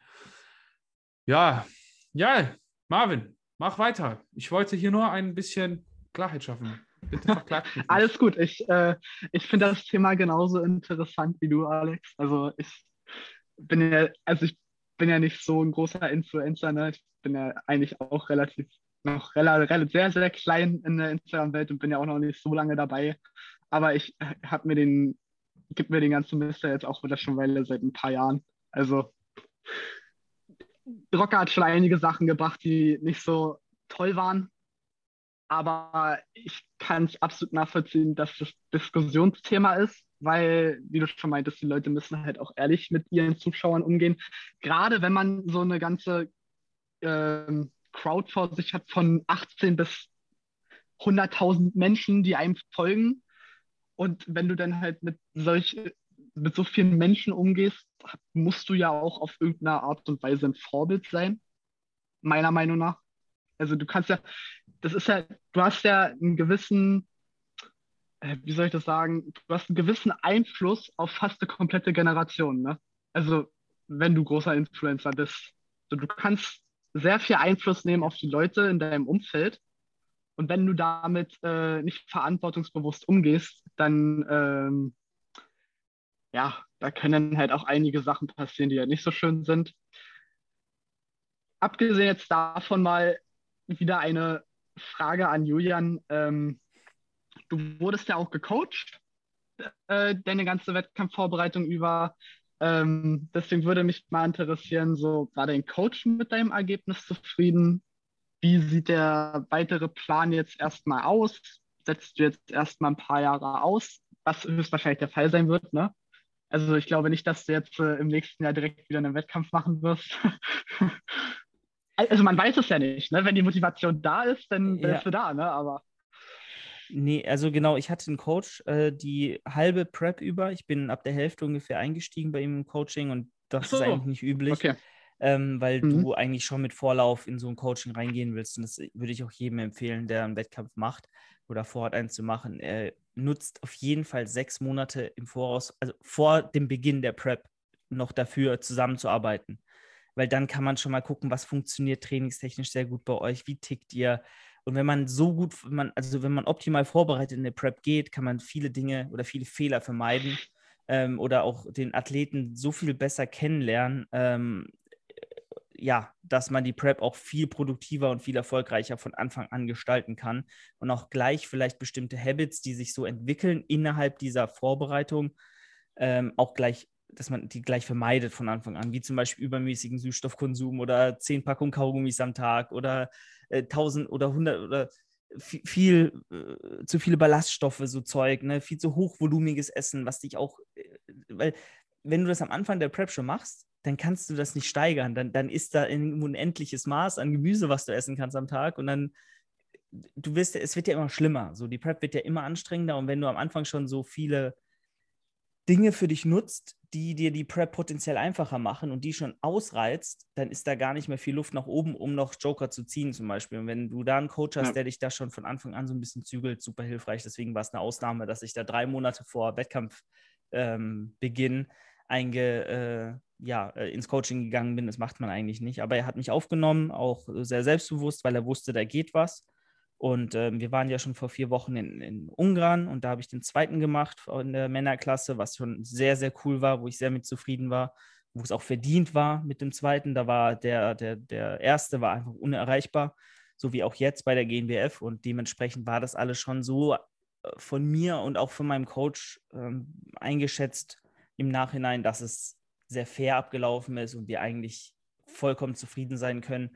Man kann immer sagen, was wäre, wenn? Was wäre, wenn er mich von Anfang an gecoacht hätte? Was wäre, wenn, wenn ich Hund noch, noch mehr adhered hätte, wenn ich noch mehr gepusht hätte, wenn ich noch mehr Streifenmarsch gehabt hätte? Ne? So Kleinigkeiten, da kann man sich immer fragen, was wäre, wenn? Aber ja. es ist alles, was ich mir erhofft habe und mehr äh, am Beginn der Prep und dementsprechend ist er zufrieden, ich zufrieden. Zweimal eine Top-3-Platzierung zu machen in der zweiten Saison ähm, mit drei Monaten Zusammenarbeit und so einem, ich sag mal, ungesunden Mindset, wie ich es hatte, weil ich habe mir nichts zugetraut, weil ich wusste, wie scheiße die Saison 2018 lief. Und ich weiß auch, wusste auch, was ist, wenn die Leute, allein, allein schon, wenn die Athleten, die bei mir 2018 in der Juniorenklasse jetzt neben mir stehen würden, die würden mich jetzt in dem Punkt, wo ich bin, auch nochmal abziehen. Also wieder zerstören. So ein Kai Gedan 2018, der wird meine jetzige Form aber sowas von in die, in die Tasche stecken, schon damals. Und äh, ja, mit, das wusste ich halt und das, deswegen war ich halt sehr pessimistisch. Und dementsprechend aufgrund dieser Punkte bin ich sehr zufrieden und mein Coach auch. Ja. Ich glaube, das ist halt immer so eine Sache. Man sagt ja immer, man soll sich immer nicht mit, viel mit Menschen vergleichen. Ja. Also, du kannst dich ja nicht mit jemandem vergleichen, der von der Genetik her sowieso schon bessere Voraussetzungen hat als du, sondern also ich, es wäre gesünder halt, glaube ich, vom Mindset her, sich die Leute zu suchen, die so, die so mit deiner Genetik so auf einem Level stehen, weil da, also keiner hat die gleiche Genetik, aber du weißt bestimmt schon, was ich so in, in der Art meine. Äh, kleine Anekdote, Alex und ich haben uns auch immer drüber unterhalten, über deine Form vor dem Wettkampf, also vor deinem ersten Wettkampf sogar schon. Und da haben wir beide schon gemeint, du hast viel, viel mehr drauf, als du dir wirklich zutraust. Kann, dieses Mindset kann ja von der Diät kommen. Also viele vergessen ja wirklich sehr, dass so, so eine Diät auch sehr auf den Gemütszustand schlagen kann, sogar extrem. Ähm, Habe ich schon bei vielen Leuten gesehen dass es höchstwahrscheinlich davon kommen, aber Alex und ich waren uns immer sicher, dass du auf alle Fälle was aus dem Wettkampf reißen wirst. Oder Alex? Ja, klar, also ich habe es ja, ich hab's ja, ich hab's ja häufiger, ich habe es ja häufiger, finde das im Podcast gesagt, ich sage das ja nicht einfach so, also ich habe ja nichts davon, wenn ich sage, Alex, Julian, ja. du, du, ja du musst, also weißt du, wir sind da ja eigentlich, also, das wissen die meisten nicht, wenn wir da quatschen, dann quatschen einfach so, mhm, als ja. würden wir untereinander eben reden, ne? Und Alex nimmt auch, mhm. der muss mir keinen Honig ums Maul schmieren. Alex ist schon immer straight voraus und sagt, was er denkt und auch äh, ehrlich und nicht mit Verschönerung hier da, sondern sagt, wie es ist. ja, aber es läuft ja auch, genau. Also ja. du weißt ja, du weißt ja auch selber, also im Endeffekt weißt du selber, so, wo sind deine Schwächen. Also nie, niemand ist so realitätsfern. Klar, also es gibt diese Kette, diese Bilder, wo dann immer so ein Typ auf so einer Bodybuilding-Bühne steht und das sieht halt überhaupt nicht nach Sport aus. Kennt ihr das? Wo, wo dann so Bodybuilder stehen? Oder? Da war auch tatsächlich einer, ne, in der, in irgendeiner Klasse, bei, ich glaube bei den, bei, wie war das denn? Ich glaube bei den Junioren tatsächlich, wo auch der äh, Lars Ludwig äh, ja. teilgenommen hat. Da ah. war einer, der sah aus wie, ich weiß nicht, der hat jetzt hätte man einen, einen random 90, 19-Jährigen aus der Gesellschaft gezogen, so einfach ein Grab und zieh einen random Menschen raus und den auf die Bühne gestellt. Der war halt sah aus ein ganz normaler Dude, so wie so ein Normalbürger. Ja. Da dachte ich so, hm, so sollte man sich vielleicht auf die Bühne stellen, ne? wenn du so nicht mal Ansätze von irgendwelchen Muskeln hast, so no offense, aber so war es halt. Und dann denke ich mir, hm, Selbstwahrnehmung, Bro. Genau, und die hast du ja, ne? Also du hast ja eine gesunde Selbstwahrnehmung. Du weißt ja selber ungefähr. Also klar, man entweder man überschätzt sich ein bisschen oder unterschätzt sich. Das gibt es immer. Das ist ja auch ganz normal. Es ist äh, der eine ist da eher so ein bisschen, hey, ich, ich mache das schon. Der nächste ist ja ein bisschen zurückhaltender. Vor allem auch in der Öffentlichkeit versteht man das ja auch ganz gut. Da willst du nicht immer unbedingt auf die Kacke haut und sagt, ja, ich mach das. Und da, wenn du das verscheißt, ne, das ist dann immer ganz, ganz doof, weil uns hören da bei der Fitnessanleitung natürlich schon ein paar Leute mhm. zu. Und dann willst du, willst du dich im Endeffekt nicht blamieren, sagen wir es mal so. Aber ähm, ich denke, da kannst du dich schon sehr, sehr gut selber einschätzen zum größten Teil und bist da nicht komplett realitätsfern. Daher weißt du auch, dass das alles, alles sehr neutral ist. Das heißt jetzt nicht, dass ich Julian nicht mag, weil er kein Latt hat. Weißt du, wenn ich ihm sage, hey Julian, du hast kein Latt, dann ist das nicht so, dass ich sage, Julian, ich hasse dich, ich will nichts mit dir zu tun haben. Dann hast du einfach nur, ja, du musst ein Latt mehr vielleicht trainieren oder vielleicht was Neues ja. probieren oder was auch immer. Das ist ja auch wahr, ich sehe es ja selbst. Wenn, also, das ist ja nichts, wo das ich mir nicht bewusst bin. Aber und deswegen ist es auch äh, absolut berechtigte Kritik und auch ehrliche Kritik, die man auch hören will. Ähm, ja. Wenn einer einfach nur sagt, du bist ein Lauch, ja. du hast nichts in dem Sport verloren, ja, danke, okay. Und jetzt? ja, das kommt ja immer so, aus einer bestimmten Fraktion, ne, sowas. Ja, solche, solche Aussagen, das darf man ja nicht ernst nehmen. Das sind ja keine Leute, die objektiv jetzt sagen, wenn einer ja, kommt ja. und sagt, hey, Julian, ist klar, du bist netti so. Ne, du wirst jetzt, man kann dich nicht mit einem David Hoffmann vergleichen oder einem Tom Budesai oder wie, wie auch immer so. Ne? Das, das, ist schon, das ist schon ganz, ganz klar. Und mit diesen Leuten vergleichst du dich ja auch nicht. Du vergleichst dich mit Leuten, die die gleichen Voraussetzungen haben äh, die eben auch bei der GNBF teilnehmen und eben getestet sind. Ähm, meine Frage zieht aber jetzt ein bisschen vielleicht, äh, weil es mich interessiert, auf, auf Jan, ab. Jan Frisse, der hat ja auch mal tatsächlich einen Wettkampf gemacht und mh, mm, ich habe seine Fotos gesehen, seine Wettkampffotos und die waren ja auch, also er war niemand, der ja, sagen wir so, der ist ein bisschen früh, finde ich, jetzt in Wettkampfgeschehen eingestiegen, ins Wettkampfgeschehen, wenn ich mir seine Fotos angucke. Der war zwar wahnsinnig hart, aber du weißt, worauf ich hinaus will, Julian. Er war sehr, sehr dünn aus. Willst du sagen, er hat seine Form verbessert oder wie wirkt er auf dich, auch als Sportler an sich? Also als Sportler ist er unfassbar dedicated. Also so, er hat alles, was man braucht, das Mindset 100 Prozent, um da alles zu erreichen, was er sich wünscht ich sag mal, von der genetischen Voraussetzung ist es eine andere Geschichte, aber das ist eben das, was ich vorhin angesprochen habe. Er ist genauso wenig wie ich diese, in diesen ein bis zwei Prozent der genetischen Freaks, die den Gesamtsieg wahrscheinlich holen werden oder würden. Aber er wird mit dem Wissen, was er hat und auch mit der Expertise und mit dem Wissen, was er auch bei sich selbst anwendet, was er tut, mhm. so jeden Tag, er reißt sich immer und immer wieder den, äh, den Arsch aus, auf im Training, überlässt nichts dem Zufall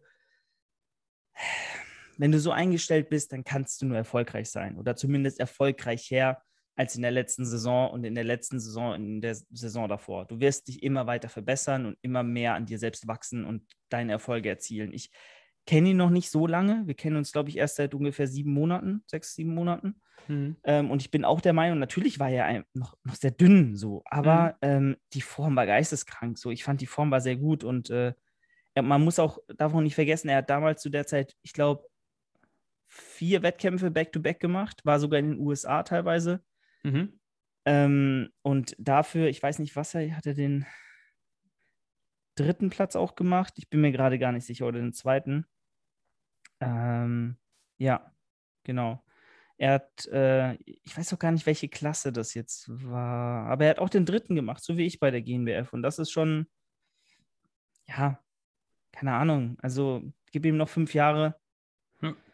Dann geht da auch noch einiges mehr. Und äh, er weiß aber auch darum. Er ist auch der objektivste Mensch bei sich und bei seinen Athleten, den es gibt. Und das muss man auch sein als Coach, muss objektiv sein und, und solche äh, Einschätzung, Einschätzungen treffen. Ähm, und äh, ja, er weiß, er weiß um seine Stärken, seine Schwächen und seine Arbeit, die er auch noch reinstecken will und muss. Und dementsprechend äh, bin ich da sehr zuversichtlich, dass da noch viel geht. Wenn er auch genauso wenig wie ich die optimalen oder besten Voraussetzungen hat. Die Form jetzt beispielsweise finde ich, find ich schon nicht schlecht. Also es hat, hat sich einiges getan, wenn ich das jetzt so auf Bildern einschätzen kann. Äh, deswegen bin ich da auch gespannt. Also mal sehen, müssen wir mal auf jeden Fall auch mitverfolgen. Ich glaube, kann mhm. auch gut werden. Voll. So, äh, ich, es gab noch eine Frage. Ähm, ich glaube, das wird jetzt auch erstmal unsere Abschlussfrage sein. Ich weiß nicht, wie, wie lange nehmen wir eigentlich schon auf? Ja, fast eineinhalb Stunden oder? oder sowas, ja. Ja, weil ich, ich ja, habe um, hab um 12 Uhr einen Call mit, mit Jan tatsächlich. Alles deswegen. Ich, äh, deswegen werden wir es hier jetzt langsam äh, zu Ende bringen. Wird man jetzt demnächst von dir mehr auf Social Media sehen? Also oh. machst du den, machst du, machst du auf YouTube weiter? Äh, also von dir wird man bestimmt mehr äh, auf der Fitnessanleitung jetzt sehen, dadurch, dass du ja jetzt zur Vollzeit eingestiegen bist, ne? Ähm, aber auch so wegen deinem eigenen YouTube-Kanal. Also ich habe es mir jetzt mittlerweile schon angewöhnt, jeden Tag ein Video von dir zu sehen. Deswegen, äh, ich, Fitness-YouTube ist ja wie eine Serie, die kannst du ja die ganze Zeit angucken. Jeder bringt irgendwann in der Woche immer ein Video raus. Aber deine Videos habe ich mir sehr gerne angeguckt, hast es ja auch alles sehr gut und professionell gemacht. Ne? Props erstmal dafür. Also, dass, dass man sowas in der Wettkampfvorbereitung immer noch nebenbei hinbekommt. Ich weiß nicht, hast du das alleine geschnitten, alles? Ja, ne? Ja, genau. Also alles komplett self, self-made, ja. Also, also wenn, Junge. Ich muss, muss sagen, es, es ging halt auch nur in dem Umfang und Maße, weil ich halt wirklich mich aus allen anderen Verpflichtungen, soweit es ging, rausgenommen habe. Gerade ja. die letzten zwei bis drei Wochen, seit ich mich auch hier in Berlin bin. Ansonsten wäre das nicht in dem Maße möglich gewesen, weil du musst ja auch irgendwo, äh, wenn du im Berufsleben stehst, dein Geld verdienen und hast einen Job und hast Verpflichtungen. Ja. Und äh, wenn du jeden Tag ein Video machst und jeden Tag vlogst, da, das ist ein Fulltime-Job so. Das sind 40 Stunden ja. Arbeit die Woche. Punkt. Ja. Weil du willst ja auch nicht einfach nur die Kamera draufhalten und dann ungeschnittenes hochladen, sondern du musst dir eine Story ausdenken für den Tag, du musst dir ausdenken, was sagst du da jetzt, du musst auch immer und immer wieder über den Tag verteilt Aufnahmen machen, du, du musst im Gym aufnehmen, du, keine Ahnung, du musst dir auch, während du dann bestimmte Dinge ja machst im Alltag, die Gedanken machen, wie präsentiere ich das jetzt, wie filme ich das und wie verwurschtel ich das sinnvoll in dem Video, was dann kommt. Weil du kannst nicht einfach random auf Aufnahme klicken und dann einfach nur die Schnipsel aneinander kleben und, und Punkt. Sondern du sollst schon irgendwo so ein bisschen so ein Storytelling betreiben und das musst du immer ja. und immer wieder durchgehen, jeden Tag. Und es fällt dir zwar leichter, aber es ist nochmal was, was zusätzlich im Vergleich zu so einem Video wie ein Podcast zum Beispiel, äh, no offense, aber ich weiß einfach, ein Podcast, du setzt dich vor die Kamera, laberst eine Stunde, exportierst, ja. ladest hoch, fertig.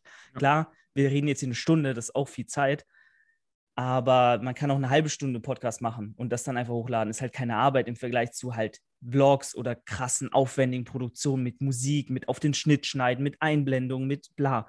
Und das ist aber ein Fulltime-Job und das kann ich in dem Maße wahrscheinlich nicht, mal, nicht mehr machen. Es werden aber Videos kommen, 100 Prozent. Ich bin motiviert. Es sind so viele Leute dazugekommen. Also für meine Verhältnisse, ich glaube, ich habe auf YouTube sind ja 200 Leute so in den letzten äh, zwei bis drei Monaten dazu gekommen, wo ich so dachte, alter krass, wie viele Leute so an einem interessiert sind und das auch mitverfolgen wollen. Und es gibt einem natürlich sehr viel und bestätigt einen in dem, was man tut. Und dann ist man auch gewillt, weiterhin was zu bringen, weil klar, man macht es auch irgendwo für sich und das war auch die Hauptmotivation, das für mich zu dokumentieren. Aber wenn du irgendwann merkst, es guckt sich kein Schwein an, so interessiert sich niemand, dann, dann hast du auch nicht mehr so Bock, weil dann, ja. du kannst auch nicht mehr die Zeit dafür dann rechtfertigen und aufbringen, äh, die du da Tag für Tag reinsteckst. Und Daily Vlogs wird es jetzt wahrscheinlich erstmal nicht geben, weil ich jetzt hier auch eine Wohnung habe, die ich einrichten muss, umziehen muss. Da kommt ja. noch sehr viel Stress jetzt auf mich zu, aber es wird alles. Was meinst du? Handwerkerkanal, sage ich. Julian, das ist, das ist eigentlich, eigentlich, du, du, du musst es doch am besten wissen, das ist doch eigentlich jetzt die perfekte Story. Du ziehst nach Berlin, du kannst vloggen, was kommt alles auf dich zu. Ey, das hört sich erstmal so banal an, ne? Aber das, du weißt selber, das ist der Scheiß, den die Leute sich angucken. Das ist der Scheiß, den die Leute sich angucken, ne? Niemand interessiert. Baut sich ein ja, ja, ey, niemand interessiert, ob Julian Beine trainiert. Das ist kein Scheiß, ja, ja. ist so. Aber ist es so, interessiert die Leute, äh, wie war dein Studium und warum sind die Haare mit 20 ausgefallen? Ja, es ist wirklich ne? so, ja. Ist so, guck mal, sein bekanntestes Video. Erzähl mal, Julian, schnell. Mein bekanntestes Video hat, glaube ich, 60.000 Aufrufe mittlerweile und ist, ähm, warte mal, das Video heißt, ich habe es hier nach Aufrufzahl, hat mittlerweile 53.000 300 Aufrufe und heißt Glatze mit Anfang 20, meine Erfahrungen mit Vorurteilen. Siehst du? Ach, was zum Fick? Niemand interessiert seine 5% KFA. Ja, und das zweite, das zweite Video ist, mit auch über, also fast genauso vielen Aufrufen, 51.000, Glatze zu Hause rasieren, Tutorial, so mache ich es. Das hat nichts mit meinem eigentlichen Kanal zu tun. Scheiße. Und, ja. und dann kommt irgendwann, dann kommt irgendwann äh, als, als, als, viertes, ja, Paul Unterleitner. Aber gut, das kann man noch rechtfertigen. Das ist übel gehatet worden, by the way. Also richtig heftig. Ich muss mal überlegen, ob ich das, das nicht runternehme, ja. weil das ist. Ich glaube, damals habe ich auch sogar gesagt, dass er nicht Neddy ist. Ich bin mir gar nicht mehr sicher, aber das kann ich nicht mehr so unterschreiben. Deswegen, irgendwann werde ich es runternehmen. Ähm, und das vierte ist Wohnen auf 16 Quadratmeter, äh, Fragezeichen, Roomtour die zweite. Also wie ist es auf 16 Quadratmeter zu wohnen, weil meine Wohnung in Mainz damals so groß war. Ja. Und dann kommt mhm. irgendwann, ähm, kommt noch ein Video mit 5000 Aufrufen, Glatze mit Anfang 20, meine Erfahrung mit Vorurteilen, bla bla. Ja, wobei, Ach, warte mal, Scheiße. das Video heißt irgendwie genauso wie das andere Video. Okay, vergiss es, Leute. es geht einfach nur darum, ähm, ich habe Bock und jetzt gerade mit Christoph bietet sich ja auch super an, daraus eine Story zu machen, das Ganze zu dokumentieren, ja. festzuhalten, auch nach außen zu tragen, absolut. Wie gesagt, ich habe halt nur noch auch andere äh, Bereiche im Leben, denen ich gerecht werden muss. Und da fließt natürlich dann genau. jetzt vermehrt auch die Zeit wieder rein, weil nach in der Wettkampfzeit war da an bestimmte Dinge nicht zu denken. Und jetzt erstmal gucken, keine aufwendigen Daily Vlogs mehr, vielleicht ein bis zwei Videos die Woche. Schade.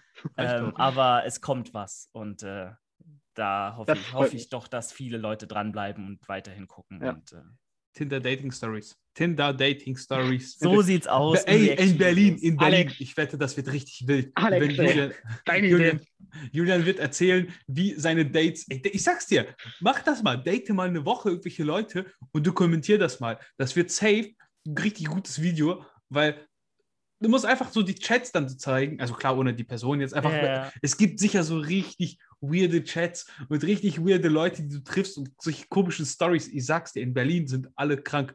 Mein Kumpel Steffen war äh, für ein Praktikum in Berlin.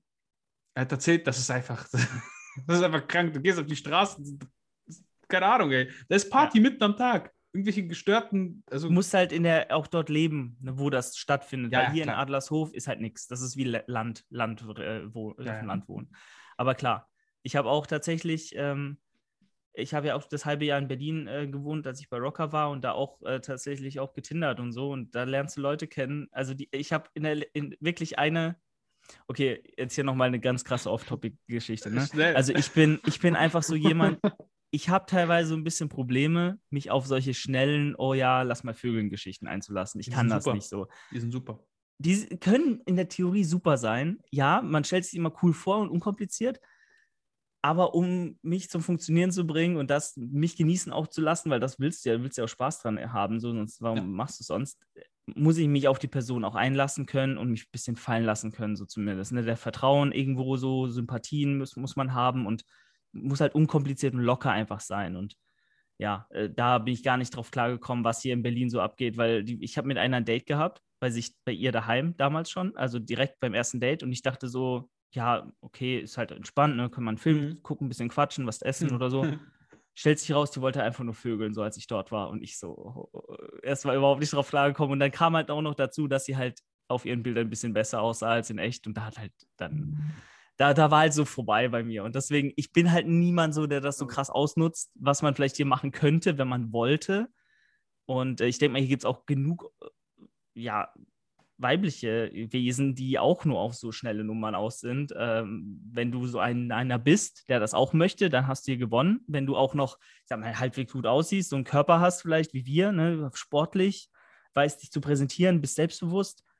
In der Theorie solltest du es nicht sonderlich schwer haben. In der Praxis muss man dann immer gucken. Aber ähm, schauen wir mal, wann, wann ich wieder Prioritäten darauf setze und wann ich da wieder Lust drauf habe, weil momentan ist das noch nichts, mit dem ich mich auseinandersetze. Da bin ich ganz deiner Meinung, Julian, auf alle Fälle. Ja, ähm, ne?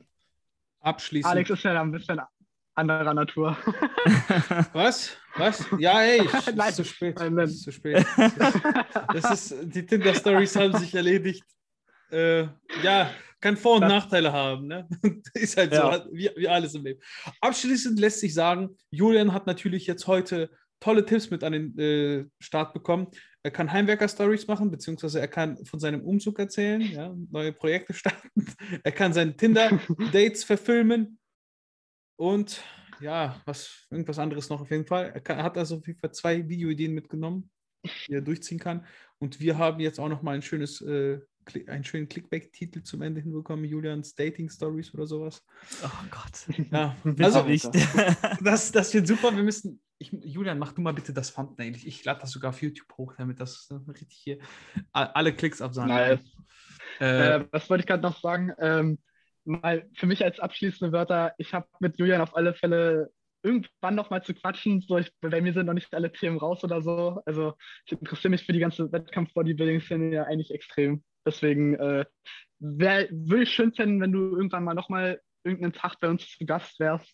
Ja, super, gerne. Also, dir gefällt. Nee, nee, klar. Wir können gerne mal nochmal so einen Theorietag machen, wo wir wirklich über alles in der Bodybuilding, Natural Bodybuilding-Szene sprechen, so was, auf was ist zu achten, wie muss man da reingehen mit dem Mindset vielleicht, äh, was bedarf es einfach an Vorlaufzeit, wann ist vielleicht auch im Wettkampf die falsche Entscheidung mhm. für dich, wann die richtige so Geschichten. Da kann ja. man ganz viel drüber sprechen. Ähm, Wenn es eure Zuh Zuhörer interessiert, bin ich da auf jeden Fall nochmal am Start. Das stimmt. Da bin ich uns, mir ganz sicher. Gibt uns Feedback. So, gibt uns Feedback, das glaube ich so schönes, wie soll man sagen, ja, schön abschließende Worte, wie auch immer. Ja, Leute, ich hoffe, es hat euch gefallen. Ähm, folgt dem Kanal, folgt der Massegarage auf Spotify, auf Apple Podcast, auf allen gängigen Plattformen. Ich glaube, mittlerweile kennt ihr das ganze Prozedere. Folgt Julian auf Instagram, Julian-Dornbach. Ich, ich verwechsel immer das mit dem Punkt, weil ich habe den Punkt. Folgt Mar Lightweight Marvin auf Instagram und folgt natürlich auch mir auf Instagram, alex.sdk. Ich verabschiede mich. Leute, ihr habt noch letzte Wörter. Macht's gut. Julian, wir hören uns ja sowieso. Marvin, du auch. Ich sag nur. Ich sag nicht mehr viel. Ja, ich wollte nur sagen, viel, vielen Dank, dass ich hier dabei sein durfte. War ein lockeres Gespräch. Ich habe zwar viel gelabert, aber ich habe ja schon euch vorgewarnt, ich komme nicht zum Punkt. Deswegen mache ich es jetzt kurz. Also, ich freue mich aufs nächste Mal und äh, haut rein. Ich freue mich auch. Macht's gut, Leute. Wir sehen uns beim nächsten Mal.